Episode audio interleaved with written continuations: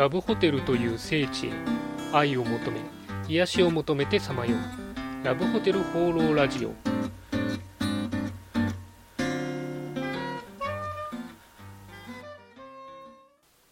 はいということで今週も始まりましたラブホテル放浪ラジオ第46回。パーソナリティのラブホテルファンブログ管理人です。えー、最近とても過ごしやすい日が続いててですね、あのこんだけ天気がいいと、週末家にいるのがもったいないななんて、えー、思う日が非常に多いですね。ちょっとなんであの散歩の、えー、ちょっと時々散歩するんですけども、行動範囲を広げてみてですね、えー、普段行かないような場所ちょっと歩いて行ったりしてみたんですが、これはなんか思いのほか楽しくてですね、あの小学校の頃に確かに近所とかよく探検ごっこみたいのしてたななんていうのを思い出したりしました。えー、皆さんもですね、ぜひあのいろんなところに、行ってリフレッシュされてみてはどうかなと思います。それでは今週もよろしくお願いします。今週の気になったらホテル情報はい、ということで私が独断と偏見で今週気になったラブホテルに関する情報をご紹介するこのコーナー。今週のテーマはこちら。静岡市のラブホテルです。えなんで急に静岡市かというとあの私が単純に静岡県民だからです、まあ、ちょっと実は静岡市も住んでたことがあるんですけれどもでですねただあの私静岡市のラブホテルは使ったことはないんで、まあ、今回せっかくなんであの調べてみようということで調べた結果をお話ししたいと思いますでですね、まず驚いたのがですね、あの静岡市っていうのはあの特定のところにラブホテル街っていうのはないんですね。あの静岡駅を中心としてですね、東西南北、すべての場所にちっちゃなラブホテル街があると、えー、そんなような感じです。ただこれがあの静岡市だけが特殊みたいでですね、え、県内の西部とか東部はやっぱりインター沿いに集中してまして、なんでこんな感じなんだろうというのはちょっと気になったんですが、さすがにそこまでは分かりませんでした。ということで、早速静岡市のそのラボホテルの配置についてお話ししたいと思うんですが、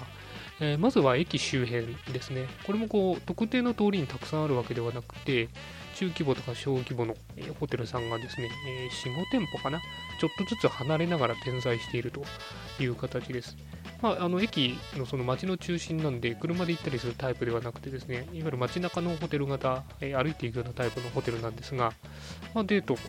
の延長で使えるのかなという感じですね。で続いてあの北側なんですが、ここはの2店舗しかなかったんですけれども、これがあの山の中の住宅街にあってですね、かなりこう隠れ家感が、え、すごかったですね。で、あの地図を見てもちょっと行き場所が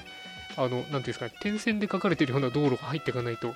いけないホテルがあったりしてですね、すごいなと。あともう一個は、製材所かなんかのこう、工場の中をこう突きってくるような感じ、えー、になってました。まあ、あのモーテル型で車でこう入ってくるようなところみたいなんですけども、ただ、あの1店舗さんはですね、えー、ブログを結構ハートフルな感じのブログをやってまして、結構好感が持てました。で続いて西側のエリアなんですが、えー、ここは7店舗ということでですね、激戦区になってます。まあ、ここもちょっと離れて、えー、存在してるんですけれども、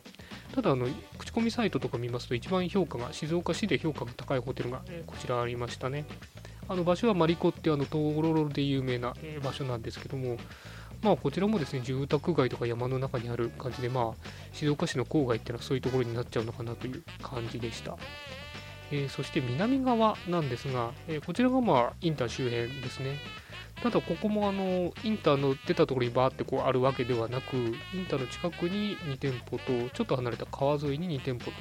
というような形でした。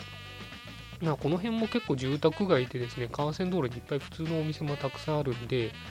まあ、そういうラブホテル街ができにくい場所なのかなという感じでした。ちなみにその川沿いの2店舗はグループ系列のホテルさんなんで、ちょっとどんな感じなのかなとホームページとか見てみたんですが、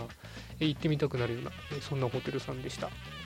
そして最後東側なんですが、これがかなり特殊でですね、あの東静岡駅の近辺になるんですけれども、もともとこの辺ってあの JR の貨物基地ぐらいしかなかったんですが、あのグランシップとか駅ができてですね、今高層マンションがボンボン建ってまして、えー、そこにこうラブホテルが4店舗ぐらいずらっと並んでるという、ちょっと、えー、ラブホテルが浮いている、えー、面白い光景になってます。ここはあの行ったことあるんですけれども、あのプロの方が 電話をして歩いてたりとかして、なんかいわゆるラブホテル街っぽいなという、えー、感じでした。えー、そんなわけでちょっと、えー、早口にさっと説明しましたけれども、実はこれ以外にもですね、今は旧静岡市の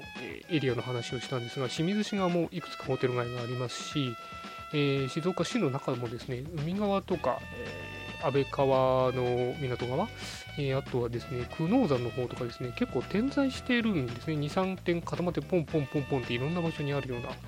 え形で非常に面白いなという形でした、まあ、あの県庁所在地なんでこういろんなエリアにあるのかちょっとわからないですけれどもまあそうですね機会あったら全部回ってみたいなぐらいな感じで非常に、えー、調べていても楽しかったです。そんなわけで今回は静岡市のラブホテルについてのお話でした。はいということでラブホテル放浪ラジオ第46回いかがでしたでしょうか？